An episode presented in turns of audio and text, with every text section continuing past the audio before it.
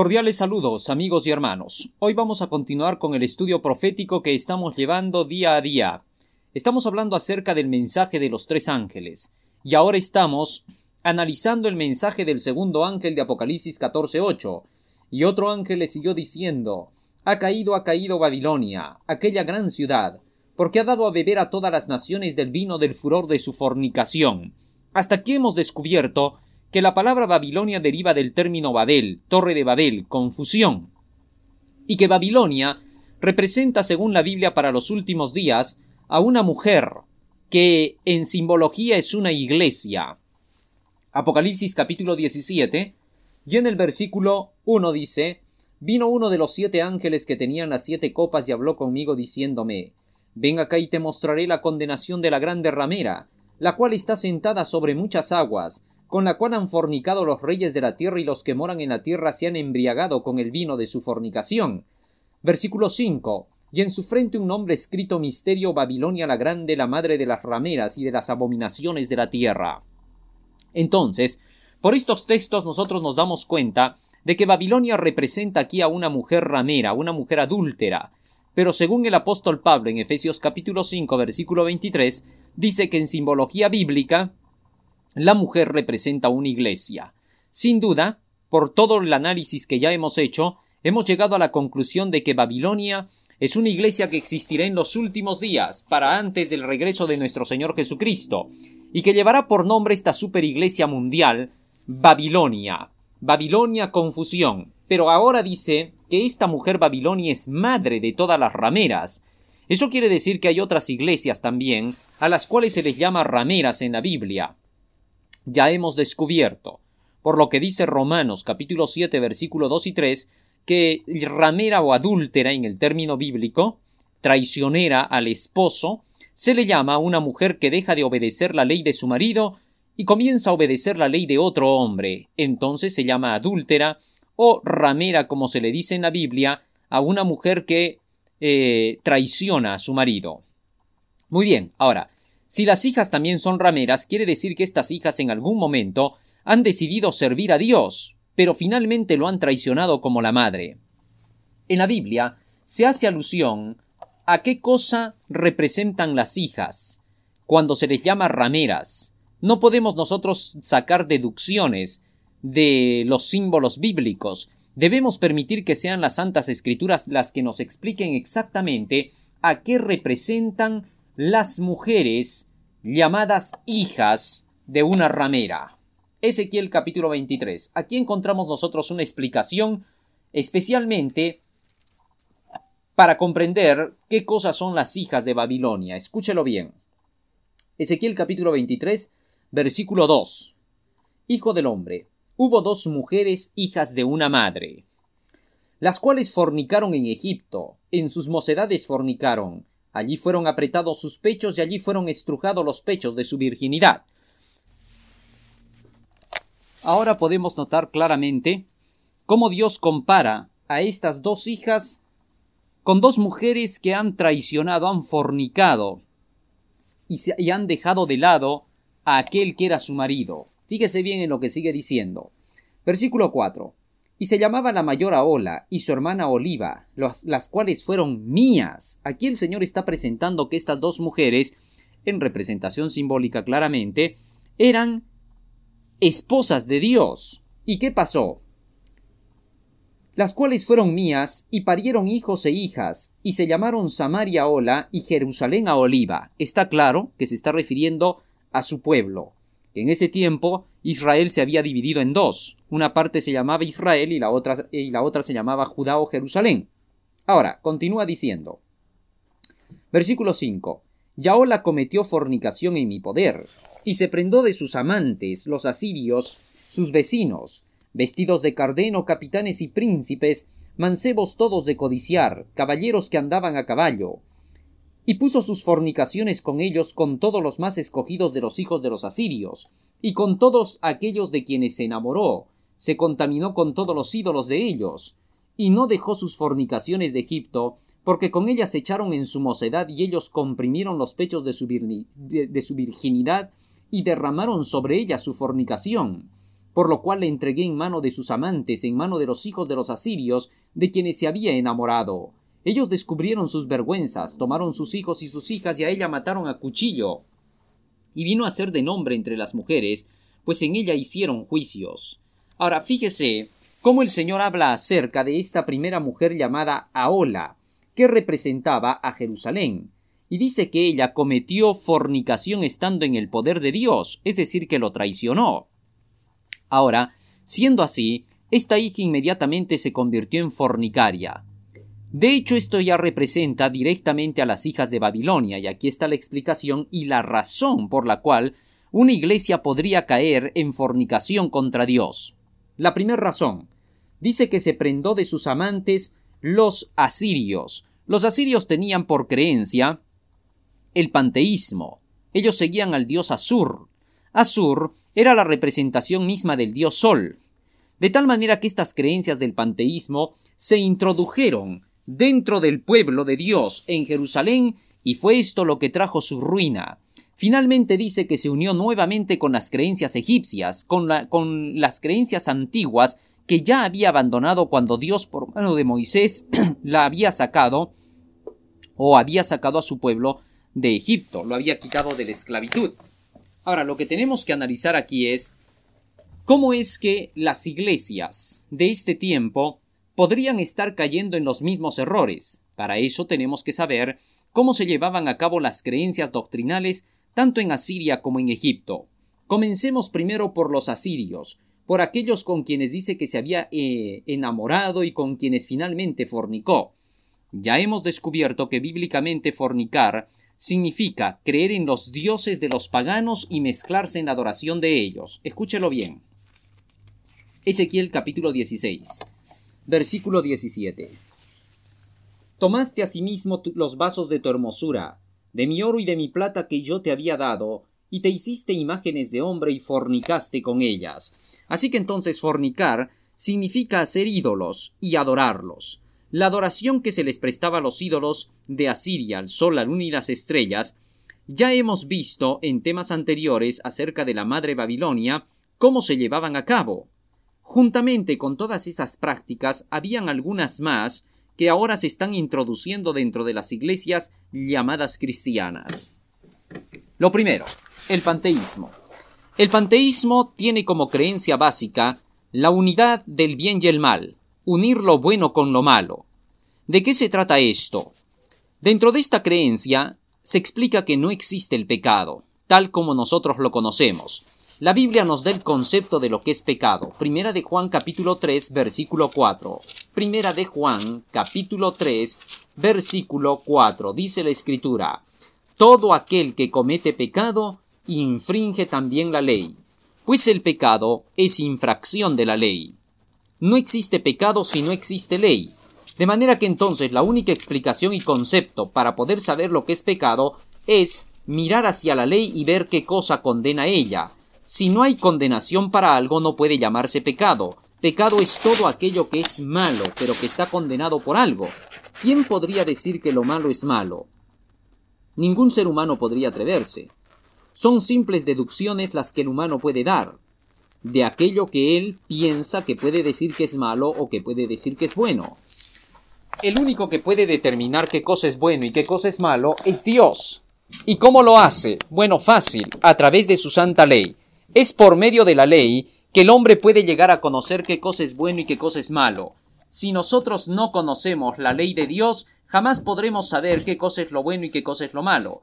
Así que dentro de la ley de Dios se nos explica qué cosa es lo correcto y qué cosa es lo incorrecto. Por eso es que se dice que la ley es la única que puede mostrarnos el pecado. El apóstol Juan es enfático cuando dice el pecado es infracción de la ley. El apóstol Pablo, haciendo eco de la voz del apóstol Juan, nos dice lo mismo. Libro de Romanos capítulo 7, versículo 8. Mas el pecado tomando ocasión obró en mí por el mandamiento toda concupiscencia. Porque sin la ley el pecado está muerto. Fíjese bien lo que dice aquí el apóstol ahora, el apóstol Pablo. Dice, sin la ley el pecado está muerto. Obviamente, si la ley no existiera, ¿qué cosa nos diría lo que es pecado? ¿Qué cosa nos diría que está mal? La ley de Dios está explicada en toda la Biblia, desde el Génesis hasta el Apocalipsis. En el libro de Deuteronomio capítulo 29, versículo 29, Dios le dijo a Moisés lo siguiente, y Moisés le comunicó al pueblo. Deuteronomio capítulo 29, versículo 29. Escúchelo bien porque este, este concepto debe de enseñarnos claramente cómo es que Dios opera a través de su palabra. Las cosas secretas pertenecen a Jehová nuestro Dios, mas las reveladas son para nosotros y para nuestros hijos por siempre, para que cumplamos todas las palabras de esta ley. La revelación de Dios es la palabra del Señor, y aquí Moisés le dice al pueblo, las cosas reveladas de Dios, lo revelado de Dios, es para nosotros y para nuestros hijos para que cumplamos esta ley. La ley de Dios solo puede ser cumplida por las enseñanzas divinas. Ningún hombre puede llegar a obedecer la ley de Dios por sí mismo. Eso es un imposible. ¿Por qué? Porque cuando la ley de Dios dice no matarás, nosotros debemos de saber en qué calidad lo está diciendo Dios, a qué le llama matar. No solamente es al acto de quitar la vida a una persona de un solo golpe, o de un balazo, sino también, según la Biblia, pensar mal de ella, hacerle daño, hacerla sentir mal. Todo eso es parte de hacer, eh, de matar a una persona. Definitivamente entonces la Biblia es la que nos tiene que explicar. El espíritu de la ley es toda la explicación bíblica. Este libro, las Santas Escrituras, es el único que nos puede decir exactamente cuándo se está cumpliendo perfectamente el mandamiento y cuándo no se lo está cumpliendo. Por esa razón, se nos enseña que todas las cosas reveladas de la Biblia han sido dadas con el propósito de que cumplamos esta ley. Pero si usted quiere intentar obedecer la ley, repito, sin la ayuda de Dios, sin este poder divino que está dado a través de las enseñanzas de la Biblia, usted jamás podrá llegar a obedecer los mandamientos de Dios. Por el contrario, en su afán de querer obedecer la ley a la letra, tal como está escrita, usted caerá en el error de los judíos, en el legalismo, que llegaban a defender la ley pero no la cumplían. Jesús les dijo claramente en el libro de San Mateo, en el capítulo 23. San Mateo capítulo 23, versículo 1 al 3. Entonces habló Jesús a las gentes y a sus discípulos, versículo 2 diciendo, Sobre la cátedra de Moisés se sentaron los escribas y los fariseos. Versículo 3. Así que todo lo que os dijeren, que guardéis, guardadlo y hacedlo, pero no hagáis conforme a sus obras, porque ellos dicen, pero no hacen. Fíjese claramente cómo Jesucristo declaró que ellos no obedecían, decían, pero no hacían. Ninguno de los judíos cumplía la ley. Jesucristo fue claro, Varias personas han pensado que los judíos eran estrictos observadores de la ley, de los diez mandamientos, que los fariseos eran obedientes a la ley y que por eso se les llamaba legalistas. Pero eso es un error. Muchos teólogos incluso, es increíble, pero piensan que legalismo significa obedecer la ley. No, no, no, no, no, perdón. Legalismo no es obedecer la ley. El legalismo jamás llega a cumplir con la ley. Quiere pegarse a la letra, pero finalmente termina incumpliéndola. Fíjese lo que dijo Jesús a los judíos. San Juan capítulo 7 versículo 19. ¿No os dio Moisés la ley y ninguno de vosotros cumple la ley? ¿Por qué procuráis entonces matarme? Oiga, fíjese, esto es clarísimo. Jesucristo les dijo, ninguno de ustedes cumple la ley, y la prueba es clara, ¿cuál? Están tramando mi muerte. Me van a asesinar. ¿Y cómo pueden decir que cumplen la ley? Así que entonces, según la palabra del Señor, los judíos eran totalmente legalistas, decían pero no hacían. Querían ir al pie de la letra de la ley, pero sin embargo la transgredían. ¿Y eso por qué? Porque no querían dejarse guiar por las Santas Escrituras. En lugar de obedecer las Santas Escrituras, la Biblia enseña que los judíos llegaron a irse tras las tradiciones. Las tradiciones valían más para ellos que la misma escritura del mandamiento de Dios. Cuando había problemas entre la tradición y el mandamiento de Dios, Increíblemente el mandamiento de Dios salía perdiendo. San Marcos capítulo 7 versículo 6.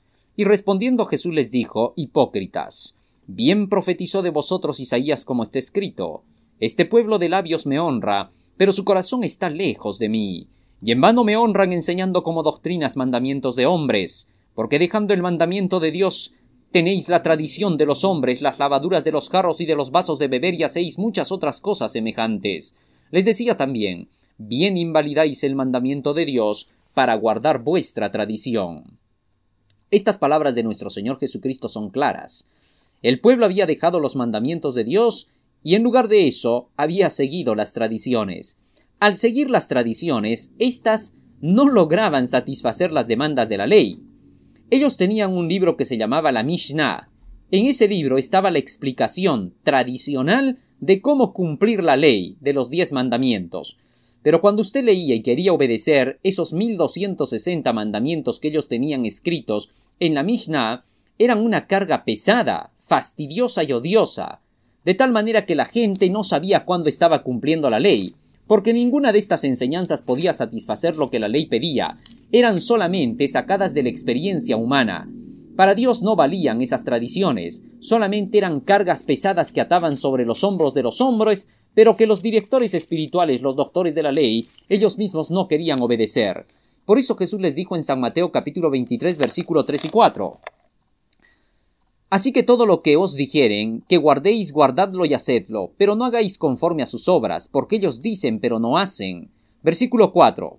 Porque atan cargas pesadas y difíciles de llevar, y las ponen sobre los hombros de los hombres, pero ni aun ellos con un dedo las quieren mover. Esto era una gran verdad. Ellos mismos veían que era una carga pesada el tener que cumplir con tantos reglamentos que habían impuesto a través de la tradición. De manera que aunque eran defensores celosos de la ley, y declaraban que la ley de los diez preceptos debía de ser una ley que estuviese por encima de todo y que había que obedecerla, oiga, terminaban sin poder cumplirla. Jesucristo vino especialmente a la tierra para enseñar a obedecer esa ley. San Mateo capítulo 5 versículo 17 dice la escritura. San Mateo capítulo 5 verso 17. No penséis que he venido para abrogar la ley o los profetas. No he venido para abrogar, sino para cumplir. Cristo vino ejemplo de cómo debía de guardarse esa ley. He venido a cumplir, dijo esa ley. Pero resulta que los fariseos, los doctores de la ley, lo rechazaban. No querían aceptar el cumplimiento de esa ley, porque si lo hacían, entonces tenían que destruir todas sus propias tradiciones que se habían inventado. Habían inventado tantas reglas, habían inventado tantas tradiciones, que ahora cuando Jesús predicaba, todas esas tradiciones quedaban obsoletas, y al quedar así obsoletas estas tradiciones, entonces no había más nada que hacer por lo que ellos habían enseñado. Y el pueblo entonces entraba en el, en el punto de que decía que todo lo que ellos decían era mentira. Así perdían autoridad frente al pueblo. De esta manera es, por, eh, es la razón por la cual rechazaron a Jesucristo. No les convenía lo que Jesús enseñaba, porque entonces desacreditaba todas sus tradiciones. Oye, qué interesante descubrir estas cosas. Pero ahora más. Jesucristo entonces vino a enseñar cómo debía de cumplirse esa ley. ¿Quién mejor que Él para enseñar al hombre cómo se cumplen los mandamientos de la ley de Dios? Ahora, siendo así, oiga, Satanás llegó a introducir dentro del pueblo de Dios la idea de que había que seguir solamente lo que el criterio personal declaraba en relación a lo que era pecado. Se había destituido por completo, en los días de Ezequiel, la creencia de que había que obedecer la ley de Dios. Ahora, la humanidad estaba siendo empujada a la creencia popular del espiritismo, del ocultismo, que declara que el hombre no tiene por qué seguir leyes. La creencia que había introducido entonces Baal o Nimrod en Babilonia antigua y que los asirios también la llevaban porque era el panteísmo, era la de pensar que no debían de ceñirse a la ley, sino por el contrario, debían de seguir sus propias imaginaciones. Libro de Jeremías. En el libro de Jeremías explica bien el profeta cuál era el error de su tiempo, porque en los días de Jeremías la misma creencia se había introducido. A decir verdad, el ocultismo siempre ha estado en guerra con el cristianismo y ha querido destruir y desaparecer la influencia del poder cristiano para poder rescatar las almas. Y esta ha sido la guerra que han llevado a cabo a través de todos los tiempos los hijos de Dios con los hijos de las tinieblas. Jeremías capítulo 9, versículo 14, 13 y 14. Y dijo Jehová, porque dejaron mi ley la cual di delante de ellos, y no obedecieron a mi voz ni caminaron conforme a ella. Antes se fueron tras la imaginación de su corazón, y en pos de los Baales, los cuales les enseñaron sus padres. Ahora, fíjese bien que cuando se deja la ley de Dios y se sigue las, enseñanzas de Baal, del panteísmo, del dios Sol, la luna y las estrellas, inmediatamente dice aquí que los hombres se van tras la imaginación de su corazón. Esto es obvio. Si no hay mandamiento que a nosotros nos diga harás y no harás, ¿cómo podemos saber cuándo estamos haciendo bien y cuándo estamos haciendo mal? No tendría pues ningún sentido. De manera que entonces tiene que haber un patrón, un modelo, una ley que nos diga esto es lo correcto y aquello es lo incorrecto. Y cuando no hacemos lo que es correcto, inmediatamente esa ley, ese patrón, ese modelo nos va a condenar y nos va a decir te fuiste del camino, así que tienes que regresar porque por ahí no es la senda. Gracias a esa ley, el hombre puede ser convertido, convencido para que deje de hacer el mal y comience a hacer el bien. Así es como lo declara la palabra de Dios. Salmo 19, 7. Salmo 19, versículo 7. Dice la escritura, la ley de Jehová es perfecta que convierte el alma. Así que entonces la ley de Jehová con su perfección, enseñando lo que es correcto y lo que es incorrecto y la única que puede decir eso, nos puede convencer para que nosotros tengamos que retroceder de nuestro mal camino. Una vez convencidos de pecado, inmediatamente buscamos nosotros confesar nuestro pecado a través de un Salvador que en este caso es nuestro Señor Jesucristo. Si la ley no nos convenciera de pecado, entonces ¿por qué tendríamos que buscar a Jesús como nuestro Salvador? Cristo vino a morir por el hombre precisamente porque no pudo cumplir la ley, así que tenía que pagar la deuda de esta ley que exigía santidad. Libro de Romanos, capítulo 8. Fíjese lo que dice aquí el apóstol Pablo, cómo se lo explica tan sencillamente a los romanos el asunto del pecado y la necesidad de un Salvador. Libro de Romanos, capítulo 8, verso 1. Ahora pues, ninguna condenación hay para los que están en Cristo Jesús, los que no andan conforme a la carne, sino conforme al Espíritu. Porque la ley del Espíritu de vida en Cristo Jesús me ha librado de la ley del pecado y de la muerte, porque lo que era imposible a los a la ley, por cuanto era débil por la carne, Dios enviando a su Hijo en semejanza de pecado y a causa del pecado, condenó al pecado en la carne. Lo que era imposible a la ley, dice, oiga, la ley no podía hacer posible que el hombre pudiera obedecer. Fue necesaria la muerte de nuestro Señor Jesucristo, su sacrificio, para que el hombre pudiera llegar a cumplir esa ley. Mientras el hombre intenta obedecer la ley, comete errores. Esos errores tienen que ser cubiertos. Si esos errores no son cubiertos, la ley jamás aceptará nuestro tipo de obediencia, que tiene errores, que tiene totalmente defectos. La ley es demasiado santa, justa y buena y pura como para aceptar a un pecador. Pero como Jesucristo se interpone entre la ley y nosotros, inmediatamente Él facilita el perdón, la gracia, para que nosotros ahora podamos cumplir con los mandamientos de la ley y ésta ya no nos pueda condenar más. Por eso el texto bíblico dice, Ahora pues ninguna condenación hay para los que están en Cristo Jesús, los que no andan conforme a la carne, sino que ahora viven del Espíritu. Qué interesante. Ahora, si esta ley entonces no existiera, el pecado tampoco tendría poder. ¿Para qué buscaríamos un Salvador? El Salvador solamente es del pecado. Cristo vino al mundo eh, para salvar a pecadores, no a justos. En el libro de San Mateo, en el capítulo 9 y en el versículo 12 y 13, nuestro Señor Jesucristo dice claramente, Andad y aprended qué cosa es misericordia quiero, y no sacrificio, porque no he venido a llamar a justos al arrepentimiento, sino a pecadores. Pero pecador es el transgresor de la ley. Ya hemos visto que pecado es transgresión de la ley en primera de Juan capítulo 3 verso 4. y si el pecado es transgresión de la ley, para ser pecador tenemos que ser transgresores de la ley. Tenemos que ser personas que nos hemos rebelado contra la ley de Dios y que hemos hecho el mal.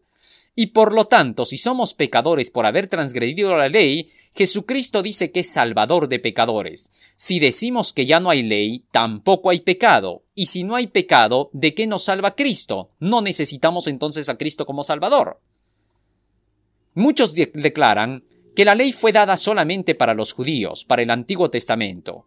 Si esta posición fuera verdadera, entonces solamente los judíos eran pecadores, porque solo ellos tenían la ley, solo a ellos se les podía mostrar lo que era pecado.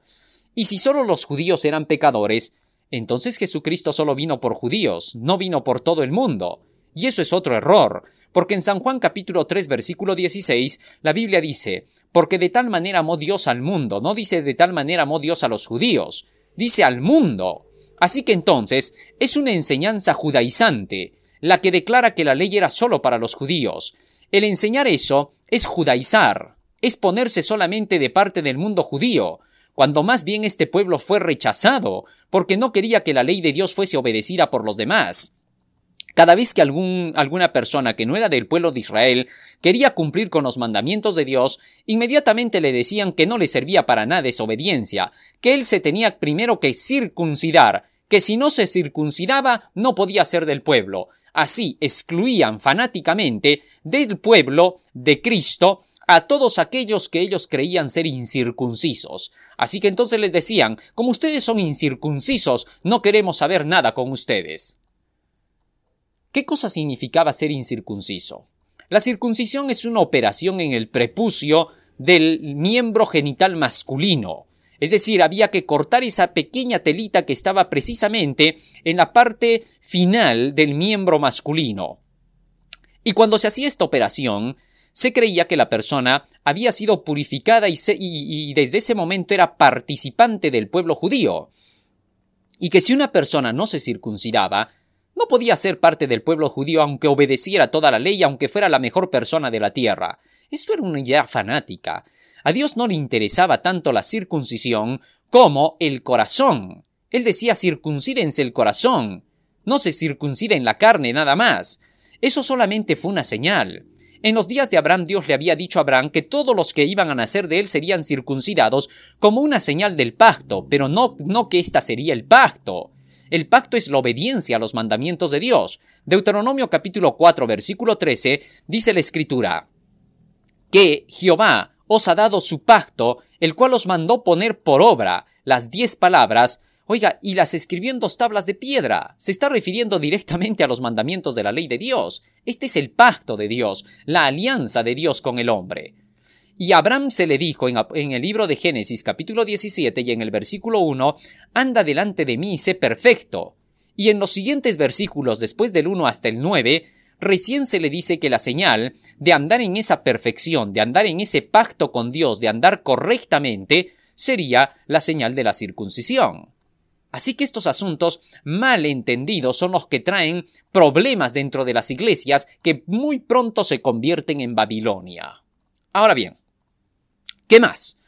La palabra del Señor sigue enseñando que nosotros todos necesitamos tener que obedecer esa ley, que de lo contrario seguiríamos tras la imaginación de nuestro corazón, como acabamos de leer hace un momento en Jeremías capítulo 9, versículo 14. Dejaron la ley y se fueron tras la imaginación de su corazón y en pos de los Baales que les enseñaron sus padres. ¿Qué significa irse entonces tras la imaginación de su corazón? Al dejar la ley, el ser humano inmediatamente toma la decisión de tener que seguir sus propios ideales, su propia filosofía, la conceptualización que le dé en su mente a lo que es malo y lo que es bueno. Oiga, esto sería terrible. Fíjese nada más en esta ilustración. Un caníbal, según su criterio, él cree que comer carne humana es lo mejor que puede hacer, porque si no se muere de hambre. Esta es su ley, es su creencia. Y dentro de los creyentes de esto, del canibalismo, usted no va a ir pues a decirles que comer carne humana es pecado, porque inmediatamente le van a decir a usted que usted está loco, porque esa es su comida. Ahora imagínese que en cada lugar cada quien estableciera según su criterio lo que debe hacer y lo que no debe hacer.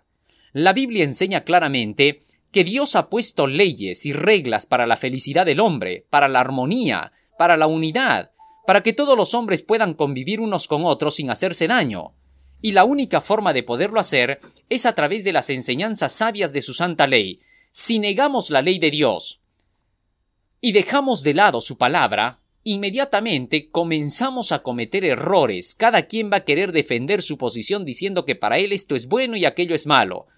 Así habrían cientos de religiones, y bueno, a decir verdad, es por eso, esa es la razón principal de que hayan tantas iglesias a las cuales la Biblia le llama las hijas de la ramera porque todas estas están siguiendo tras la imaginación de su corazón. Han dejado la ley de Dios bajo el pretexto de que obedecer la ley de Dios es legalismo, y de esa manera lo único que han hecho es prostituirse. Han terminado siendo hijas de la ramera. ¡Qué terrible situación! Pero gracias a Dios estos temas nos van a ayudar a poder salir de esas iglesias caídas y a unirnos con el pueblo de Dios que guarda los mandamientos de Dios y cree en Jesucristo. Gracias a Dios que a tiempo nos está avisando estas cosas.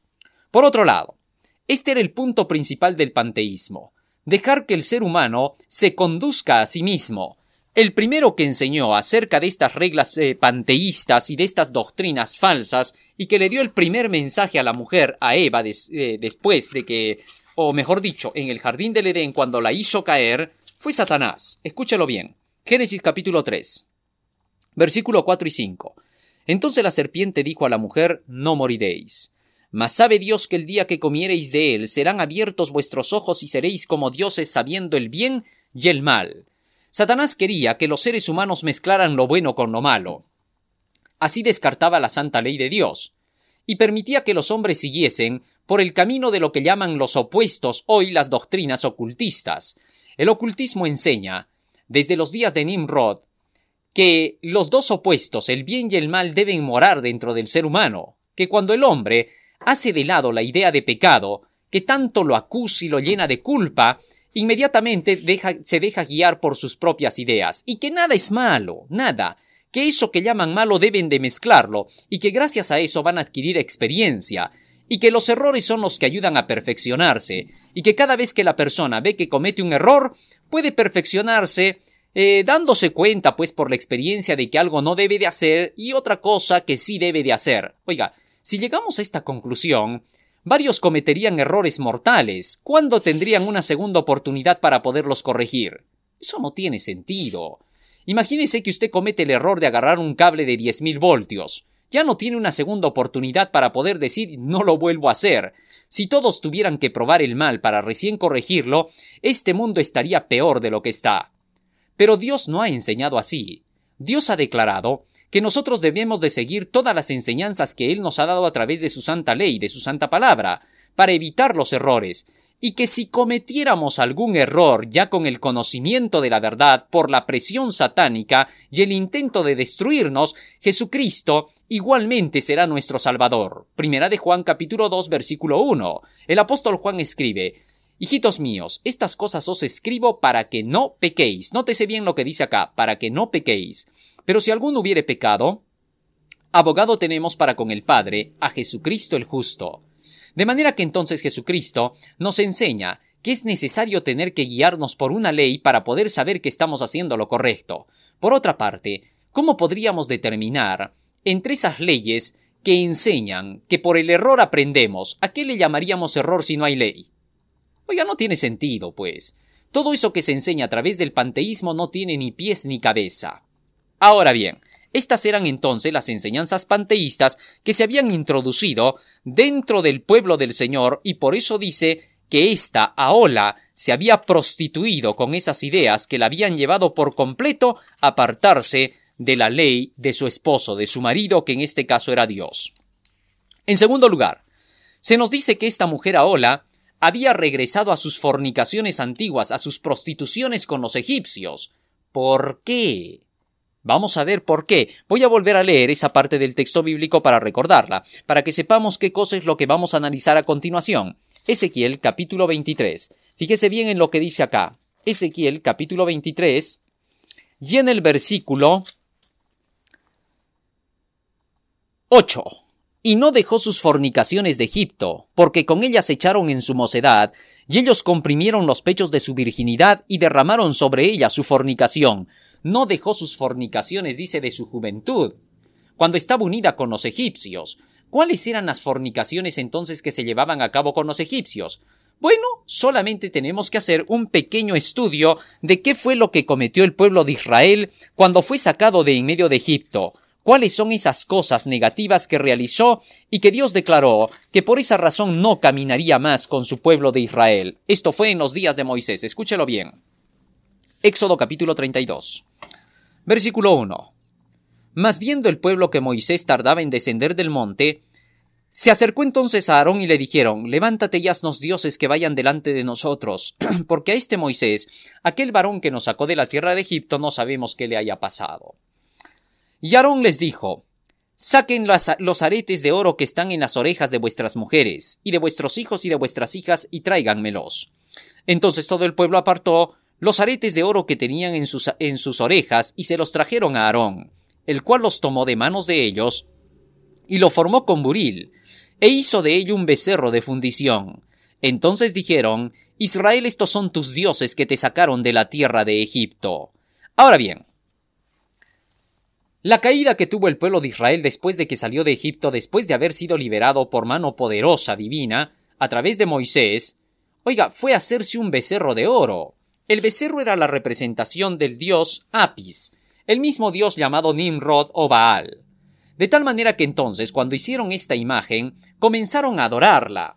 Hay que recordar que el tiempo cuando Moisés subió al monte era el tiempo de la celebración del Pentecostés, 50 días más tarde, de ahí viene el nombre Pente, Penta, ¿no? 50 días más tarde, estaban celebrando el haber salido de la tierra de Egipto y ahora estaban adorando al Señor. Ya al cabo de los 50 días, Dios iba a entregar los diez mandamientos a Moisés en el monte. Así que Moisés subió para eso. Siendo así, habían pasado 50 días después de la Pascua, después del comienzo del año. Por lo tanto, como era el tiempo de la lluvia temprana, los paganos estaban celebrando el nacimiento del dios toro, es decir, del dios Baal, y juntamente con eso estaban celebrando las demás fiestas, las fiestas de los carnavales dedicadas al dios Momo y al dios Baco.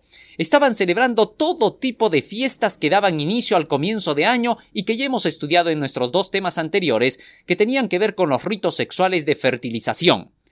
Por lo tanto, cuando se hicieron este torito, el becerro, oiga, ellos estaban participando de las mismas fiestas que estaban celebrando los egipcios. Estaban celebrando, obviamente, la fiesta llamada del carnaval, donde habían borracheras, orgías, oiga, todo tipo de adulterios, fornicaciones, prostituciones, homosexualismo, hasta el punto que cuando Moisés bajó del monte encontró que abajo se estaba realizando una orgía espantosa. De hecho, esa era la forma de adorar al dios Toro Baal porque estamos, hemos estudiado en los temas anteriores que así se le adoraba al sol. Esto eran los ritos de fertilización. Así que cuando Moisés bajó del monte y encontró al pueblo que estaba en esa situación, la Biblia dice que rompió la ley. Versículo 16. Y las tablas eran obra de Dios y la escritura era escritura de Dios grabada sobre las tablas. Y oyendo Josué el clamor del pueblo que gritaba, dijo a Moisés, Alarido de pelea y en el campamento. Y él respondió, No es eco de algazara de fuertes ni eco de alaridos de flacos, algazara de cantar oigo yo. Y aconteció que como llegó él al campo y vio el becerro y las danzas, se enardeció la ira de Moisés y arrojó las tablas de sus manos y las quebró al pie del monte. Fíjese bien ahora. ¿Cuál fue el pecado de este pueblo? Haber empezado a participar de esas fiestas llamadas las fiestas solemnes del sol, oiga, dedicadas al demonio. Esto fue lo que trajo la ira de Dios, y que se manifestó a través de Moisés rompiendo las tablas de la ley, demostrándoles así que habían pecado porque habían roto la ley de Dios. Todos los pecados que la ley condenaba, ellos los estaban cometiendo allá abajo. Ahora, ¿qué significa eso para nuestros días? Las hijas de Babilonia, es decir, las iglesias que están siguiendo los caminos de la madre ramera, son las iglesias que permiten que dentro de ellas sus miembros participen de estas fiestas, la fiesta del 25 de diciembre, dedicada al dios Sol con todas sus prácticas dedicadas al Sol, la fiesta de Jano, de Año Nuevo, dedicada al Sol. Eso no significa que los cristianos no se dan el feliz año. Lo que significa es que los cristianos no participan de la adoración de este Dios al principio del año. Podemos darnos el feliz año porque, porque está empezando un nuevo año y pedir la bendición de Dios y adorar a Dios en ese día pero no necesitamos participar del ritual que se hacía de fiestas dedicadas al sol, como cuáles, hacer pues las fiestas con la música mundana, dedicar, eh, dedicarse a la borrachera, a tener que participar de las orgías de ese día. Definitivamente Dios no está de acuerdo, mucho menos tendremos que dedicar con, una con uno de esos fiestones de banqueteo hasta la medianoche, porque la creencia pagana era que a la medianoche tenía que celebrarse el nacimiento del sol mientras que entre los cristianos no era esa la práctica, la puesta del sol para ellos comenzaba el nuevo año. Qué maravilloso es Dios y su sabiduría y su palabra, opuesta a las creencias que se dan ahora. Pero hay iglesias que siguen participando de los carnavales, que siguen permitiendo a sus miembros diciéndoles que no hay ningún pecado en hacerlo. Oiga, permitir a los miembros significa enseñarles que no hay malo en participar en estas fiestas. Pero si se enseña, ya se le está enseñando al pueblo a que no tiene que hacer el mal, pero no se obliga. No podemos obligarlo a nadie. Cada quien se condena si quiere seguir obedeciendo a lo que dice Satanás o se salva si quiere obedecer a lo que dice Dios. Ahora, Viendo ya todo esto, la palabra del Señor dice que cometieron un error más. Libro de Ezequiel capítulo 32. ¿Qué fue lo que dijo Aarón? Escuche bien lo que dijo Aarón y esto es terrible. Éxodo capítulo 32, versículo 5. Y viendo esto Aarón, edificó un altar delante del becerro, y pregonó Aarón y dijo, mañana es fiesta para Jehová. Es decir, que Aarón, con su carácter débil, pusilánime, se había dejado convencer de que en nombre de Dios se podía participar de estas fiestas. Es increíble el sincretismo que se estaba haciendo en esa ocasión. Se estaba mezclando lo pagano con lo divino. Esto es lo que le apesta a Dios. No puede soportar. El Señor dice esto es hedor en mis narices. Así le llama en el libro de Isaías. Ahora, ¿qué fue lo que ocurrió aquí? Esta mezcla de paganismo con las cosas que eran de Dios trajo como resultado la ira divina. En las iglesias modernas se está haciendo lo mismo, oiga, en las iglesias llamadas Babilonia. ¿Por qué? porque se mezcla lo santo con lo profano. Hay una mistura de lo mundano con lo cristiano, un sincretismo de lo pagano con lo que es divino. ¿Cómo así? Hay iglesias, empezando desde la madre, que han aceptado estas, estas fiestas paganas y las han cristianizado. Y han dicho que cristianizadas ya no pasa nada. Lo sorprendente fue cuando en Estados Unidos, que es un país protestante, se aceptó la fiesta de Halloween y se declaró que ya no habrían disfraces más de demonios, ni de, ni de brujas, ni de fantasmas, que ahora los disfraces los íbamos a hacer, pero desde el lado bíblico. Oiga, y ahora en los Estados Unidos de Norteamérica se está llevando a cabo esta práctica del Halloween, mezclando algo tan asqueroso y satánico como lo es el Halloween con las prácticas cristianas. Esto se llama sincretismo. Y las iglesias protestantes en su mayoría lo han aprobado. Pastores de denominaciones cristianas lo han aprobado. Estas iglesias que han aceptado este tipo de prácticas so pretexto de que es fanatismo más bien el no practicar, ¿cómo va a ser eso, no? Bueno, la verdad no entra en su cabeza ni en la mía, ¿no? Pero le cuento, pues, para que usted esté al día, ¿no? Resulta que dicen que es fanatismo el no permitir que estas fiestas sean celebradas por los cristianos, que lo pueden hacer siempre y cuando lo hagan para Dios. ¿Qué cosa? ¿Otros pusilánimes tenemos ahora?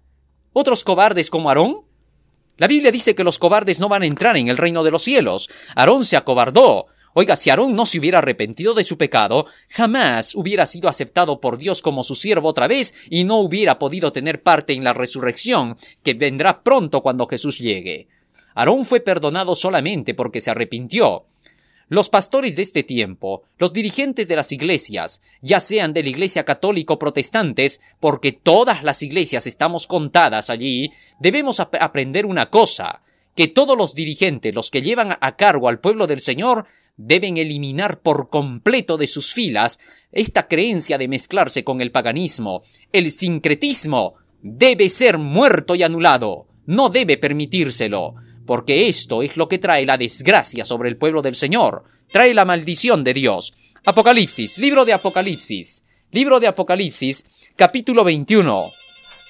Y en el versículo 8 pero a los cobardes e incrédulos, a los abominables y homicidas, a los fornicarios y hechiceros y a los idólatras y a todos los mentirosos, su parte será en el agua ardiendo con fuego y azufre que es la muerte segunda. Los cobardes, dice incrédulos, no entrarán en el reino de los cielos. Esto significa que los dirigentes del pueblo de Dios deben ponerse valientes y fuertes para eliminar todas estas falsas creencias que se están levantando para poder producir sincretismo dentro de la Iglesia. Esto convierte a estas iglesias en hijas de Babilonia. Ahora bien, habían algunas otras prácticas más que se habían introducido dentro de estas naciones que un tiempo fueron de Dios. Vamos a seguir leyendo lo que dice en el libro de Ezequiel capítulo 23. Vamos a ver a la segunda hija. ¿Qué cosa fue lo que pasó? Versículo 11. Y lo vio su hermana Oliva, y estragó su amor más que ella, y sus fornicaciones más que las fornicaciones de su hermana. Se enamoró de los hijos de los asirios, sus vecinos, capitanes y príncipes vestidos en perfección, caballeros que andaban a caballo, todos ellos mancebos de codiciar, y vi que se había contaminado, un camino era el de ambas. Ahora bien, fíjese cómo dice de la segunda mujer, es decir, de la segunda iglesia, que era pueblo del Señor y que traicionó a Dios fornicando con los asirios. Dice que fornicó con los grandes, con los reyes, con los príncipes, los capitanes. Estos estaban metidos en el ocultismo. Por lo tanto, lo que está queriendo decir es que hay iglesias que se están mezclando con las ideas ocultistas, las ideas de la nueva era, las ideas de los masones, los francmasones, las ideas de las sociedades ocultas, las ideas de las creencias orientales, Hare Krishna, Mahikari, Todas estas creencias que tienen que ver con el ocultismo no deben ser permitidas dentro de las iglesias cristianas. Hay cristianos que están perteneciendo a estas, a estas sociedades secretas, que pertenecen a la nueva era, que están coqueteando con los gnósticos, que están coqueteando con Nueva Acrópolis. Un cristiano no puede hacer eso. O es de Dios o es mundano. No se puede tener a Dios y a Mamón. Las riquezas y Dios no pueden habitar juntas. La luz y las tinieblas no pueden conciliar. No puede una iglesia cristiana decirle a un miembro de su feligresía que puede estar permaneciendo con los ocultistas y a la vez ser pueblo del Señor. Eso es engañar y mentir. Escuche lo que dice Jesucristo. Segunda de Corintios capítulo 6 versículo 14 al 17. No os juntéis en yugo con los infieles, porque ¿qué compañía tiene la justicia con injusticia y qué comunión la luz con las tinieblas? ¿Qué concordia existe entre Cristo con Belial o qué parte tiene el fiel con el infiel? ¿Qué concierto hay entre el templo de Dios con los ídolos? Porque vosotros sois el templo de Dios viviente. Como Dios dijo, habitaré y andaré en ellos y seré el Dios de ellos, y ellos serán mi pueblo. Por lo tanto, no puede el pueblo del Señor mezclarse con sus vecinos, entre comillas, los asirios, con los grandes de la tierra. Por otra parte, todavía se sigue diciendo más acerca de esta segunda mujer. ¿Qué cosa más hizo? Y aquí vamos a ver otras prácticas más que iban acompañadas con estos males. Libro de Ezequiel capítulo 23. Dice la escritura. Versículo Ezequiel capítulo 23 y nos hemos quedado en el versículo 14. Ezequiel capítulo 23, versículo 14. Y aumentó sus fornicaciones, pues cuando vio hombres pintados en la pared imágenes de caldeos pintadas de color, ceñidos de talabartes por sus lomos y tiaras pintadas en sus cabezas, teniendo todos ellos parecer de capitanes de la manera de los hombres de Babilonia, nacidos en tierra de los caldeos. Se enamoró de ellos, viéndolos y les envió mensajeros a la tierra de los caldeos, y entraron a ella hombres de Babilonia a la cama de sus amores, la contaminaron con su fornicación y ella también se contaminó con ellos y su deseo se hartó de ellos. Así hizo patente sus fornicaciones, descubrió sus vergüenzas por lo cual mi alma se hartó de ella, como ya se había hartado del alma de su hermana. Aún multiplicó sus fornicaciones trayendo en memoria los días de su mocedad, en las cuales había fornicado en la tierra de Egipto, se enamoró de sus rufianes, cuya carne es como carne de asnos, y cuyo flujo como flujo de caballos. Así tornaste a la memoria la suciedad de tu mocedad cuando comprimieron tus pechos en Egipto por los pechos de tu mocedad. Por tanto, a Oliva se ha dicho el Señor Jehová, He aquí que yo despierto tus amantes contra ti, de los cuales se hartó tu deseo, y yo les haré venir contra ti en derredor. Ahora bien, esta segunda mujer había cometido los mismos errores que su hermana. Oiga, pero dice que fue peor en su situación. Se mezcló con Babilonia, se mezcló con Egipto, se mezcló con Asiria. Las doctrinas babilónicas volvieron a tener su impacto. Y la Biblia nos dice claramente qué fue lo que pasó en la nación de Israel. Veamos algunos ejemplos. En los días de Elías, el profeta de Dios, en Primera de Reyes capítulo 18, la Biblia nos dice que el pueblo de Israel se había prostituido con los profetas de Babilonia. Jezabel, la esposa del rey Acab, no era participante del pueblo de Dios, era una pagana. Esta mujer, que había sido totalmente creyente de los dioses falsos del sol, la luna y las estrellas, influía sobre su marido. Un error que estaba cometiendo entonces Acab era permitir que su mujer gobernase sobre él. Maldito el gallinero donde la gallina canta, dice el dicho, y esto se cumple dentro de las escrituras. Porque en el libro de Efesios capítulo 5 versículo 23 hasta el 25, el apóstol Pablo dice que el marido es cabeza de la mujer así como Cristo es cabeza de la iglesia. Ningún marido debe permitir que la mujer tenga el gobierno de la casa a menos que lo que diga ella esté basado en la ley de Dios.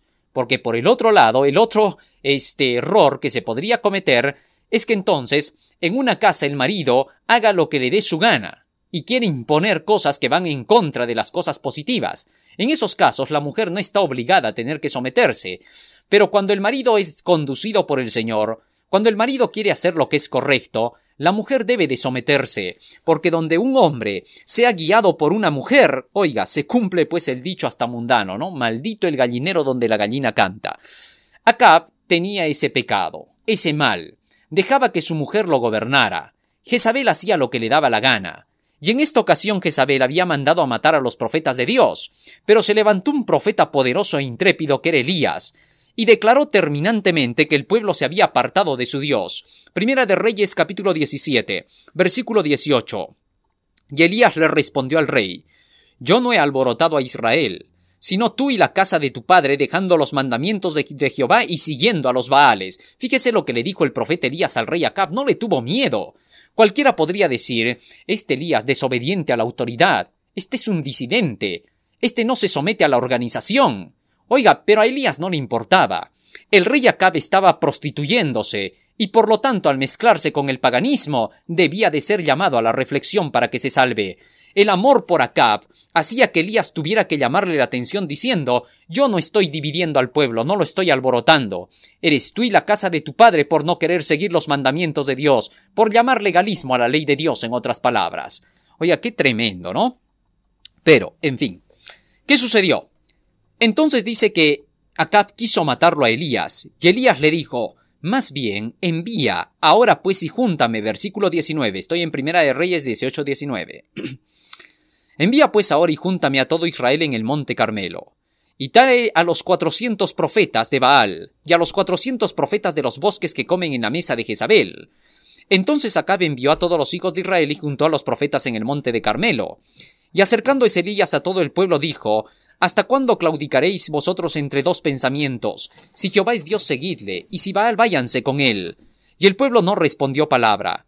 Y Elías volvió a decir al pueblo, Solo yo he quedado profeta de Jehová, mas de los profetas de Baal hay cuatrocientos y cincuenta hombres. Dénsenos pues dos bueyes, y escójanse cada uno uno, y córtenlo en pedazos y pónganlo sobre leña, pero no pongan fuego debajo, y yo prepararé el otro toro, buey, y lo pondré sobre la leña y ningún fuego pondré debajo. Invocad luego vosotros en el nombre de vuestros dioses, y yo invocaré en el nombre del Dios Jehová. Y el Dios que respondiere por fuego, que ese sea Dios. Y todo el pueblo respondió diciendo bien dicho. Ahora el profeta Elías, para llamar la atención al pueblo de Israel para que se vuelvan por el buen camino, les dijo, miren, vamos a hacer una prueba. Vamos a demostrar quién es Jehová, quién es el verdadero Dios. Si el Dios de ustedes puede lograr hacer un milagro, vamos a creerle en él, en él. Pero el milagro va a ser especial. ¿Cuál? Quemar el fuego, quemar con fuego el sacrificio que vamos a poner en el altar. Y el Dios que responda por el fuego, ese va a ser Dios. Al pueblo le pareció bien eh, lo, que, lo que estaba diciendo Elías. De tal manera que entonces se llevó a cabo el acto. Y los, los seguidores de Baal, los profetas falsos, trajeron su torito, hicieron su altar, compusieron la leña, pusieron los pedazos del toro sobre el altar e invocaron a sus dioses. Y fíjese cómo, versículo 26. Y ellos tomaron el buey que les fue dado, y lo prepararon e invocaron en el nombre de Baal desde la mañana hasta el mediodía, diciendo Baal, respóndenos. Pero no había voz ni quien respondiese. Entre tanto, ellos andaban saltando cerca del altar que habían hecho. Y aconteció al mediodía que Elías se burlaba de ellos, diciendo Gritad en alta voz que Dios es. Quizá está conversando, tiene algún empeño, o va de camino, acaso duerme y despertará. Y ellos clamaban a grandes voces y se, cortaban con cuchillos y con lancetas conforme a su costumbre hasta chorrear la sangre sobre ellos. La forma de adoración que estos tenían a Baal era sensacionalista. Comenzaban con gritos, luego venían los saltos, el famoso salterío que le llaman otros. Saltaban alrededor del altar, cantando y danzando. Luego comenzaban a gritar, invocaban a su Dios y finalmente entraban en el griterío de la sensación, se llegaban a cortar con cuchillos para poder sentir con más fuerza la presencia de su Dios, porque creían ellos que cuando más se cortaban con los cuchillos, más cerca podían estar dando sacrificio de sangre a su Dios. Sin duda, en las iglesias ahora llamadas hijas de Babilonia, usted va a ver la misma reacción sensacionalista. Se ve que la gente canta, grita, salta, danza, invoca a Dios a gritería, y llega un punto donde entran en un éxtasis espectacular, donde las tensiones de sus facultades son entregadas como un sacrificio de sangre para el Dios Jehová, para Jesucristo. Oiga, esto no puede ser. Esta mezcla es espantosa. No solamente eso, al igual que en Egipto se mezcla lo santo con lo profano, el sincretismo en la música. Se, se, pone música mundana al ritmo de balada, al ritmo de rock, al ritmo de cumbia, reggaetón, guayno, salsa, oiga, y muchas otras cosas más. Ya a eso se le pone letra cristiana. Están repitiendo lo que Aarón hizo, mezclar lo santo con lo profano, invocar el nombre de Jehová, poniendo la letra de Dios en esa música que es dedicada a los demonios. Esto no puede ser aceptado. Esa gritería, esa locura hace que la gente culta y racional digan ah, los, los evangelistas, los creyentes de la Biblia habían sido unos locos de mentes trastornados. Bueno, tienen razón por lo que se está haciendo. Estas cosas no pueden ser aceptadas por Dios. Se pone el pretexto de que a Dios le gusta la música y la danza y que le gusta la adoración. Oiga, la palabra del Señor enseña que a Dios le gusta la adoración, pero decentemente y con orden, dice en Primera de Corintios capítulo, 30, eh, eh, capítulo 14, versículo 32 hasta el 35. No puede ser verdad lo que se está explicando ahora en la mayoría de estas iglesias. Por otro lado, se pone como pretexto la danza de David, pero nadie sabe cómo danzó David. Pero ya le voy avisando, él no danzó al ritmo de, la música de los paganos. Él no decía, bueno, el ritmo de la música de los paganos, el rock, está bonito, le vamos a poner la letra cristiana y danzamos para Dios. Eso no es verdad. Los paganos no tenían ningún impacto dentro del pueblo del Señor para mezclarse con su música y tener que danzar para Dios. La danza que danzó David era una danza basada en la música del pueblo, en la letra del pueblo y en lo que Dios gustaba. Si supiéramos cómo lo hizo y viéramos cómo lo hizo, lo haríamos. En el Nuevo Testamento, usted no va a encontrar ninguna base para el tipo de danza mencionado en la Biblia. No lo hay. El apóstol Pablo no la menciona, Jesús no la menciona. ¿Cómo podríamos agarrarnos del Antiguo Testamento en algunas cosas y en otras no? Estas iglesias, por increíble que parezca, dicen que el Antiguo Testamento era para los judíos, pero resulta que el Antiguo Testamento es el que habla de las danzas. Entonces, ¿en qué quedamos? ¿Vale o no vale el Antiguo Testamento? ¿Cuando conviene? ¿Para las cosas y los intereses personales? Ha caído, ha caído la gran Babilonia, dice la palabra del Señor, y esta es una prueba de que ha caído. Finalmente, la palabra del Señor menciona una práctica más que había entonces eh, dentro del pueblo de Israel y que corrompió al pueblo. Libro de Primera de Corintios capítulo 10.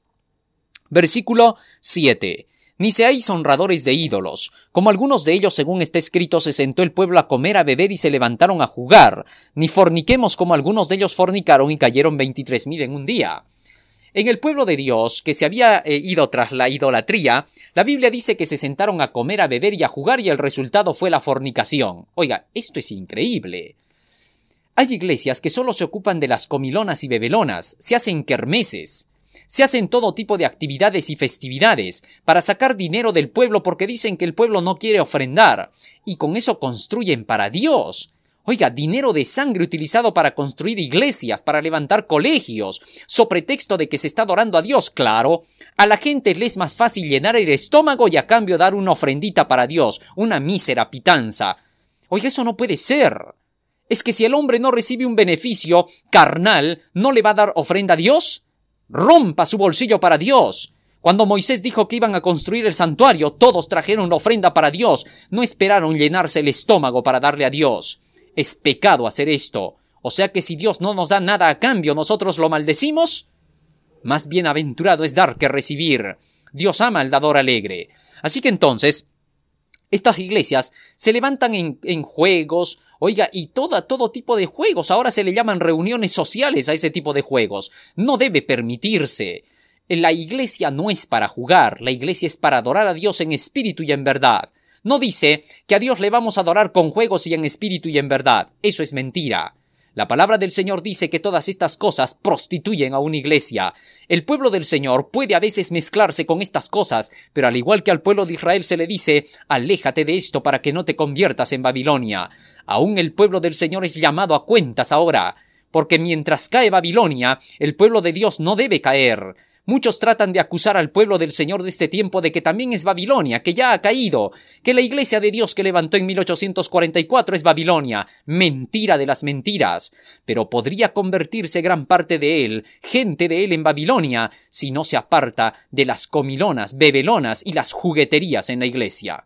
Que Dios quiera, mi querido hermano, que cada uno de nosotros al reconocer a las hijas de Babilonia nos propongamos servir a Dios, no adoremos al sol. La Biblia termina diciendo de la segunda mujer que ésta profanó los sábados del Señor. Al profanar el sábado significa adoró al sol porque al sábado eh, al sol se le dedicaba el día domingo. Ezequiel capítulo 23 termina diciendo así la palabra del Señor. Verso 38. Aún esto más me hicieron contaminaron mi santuario en aquel día y profanaron mis sábados, pisotearon mi templo profanando mis sábados, es lo que está diciendo. Así que entonces las hijas de Babilonia también tienen la marca de la bestia, que es el día domingo de adoración al sol. Usted y yo hemos sido llamados hoy por Jesús a través de este tema para reflexionar en nuestras vidas y servir a Dios con todo nuestro corazón. Querido hermano, al terminar en esta noche solo decirle a Jesús, Señor Jesús, sácame de Babilonia, no quiero caer con ella. Que Dios te bendiga. Amén.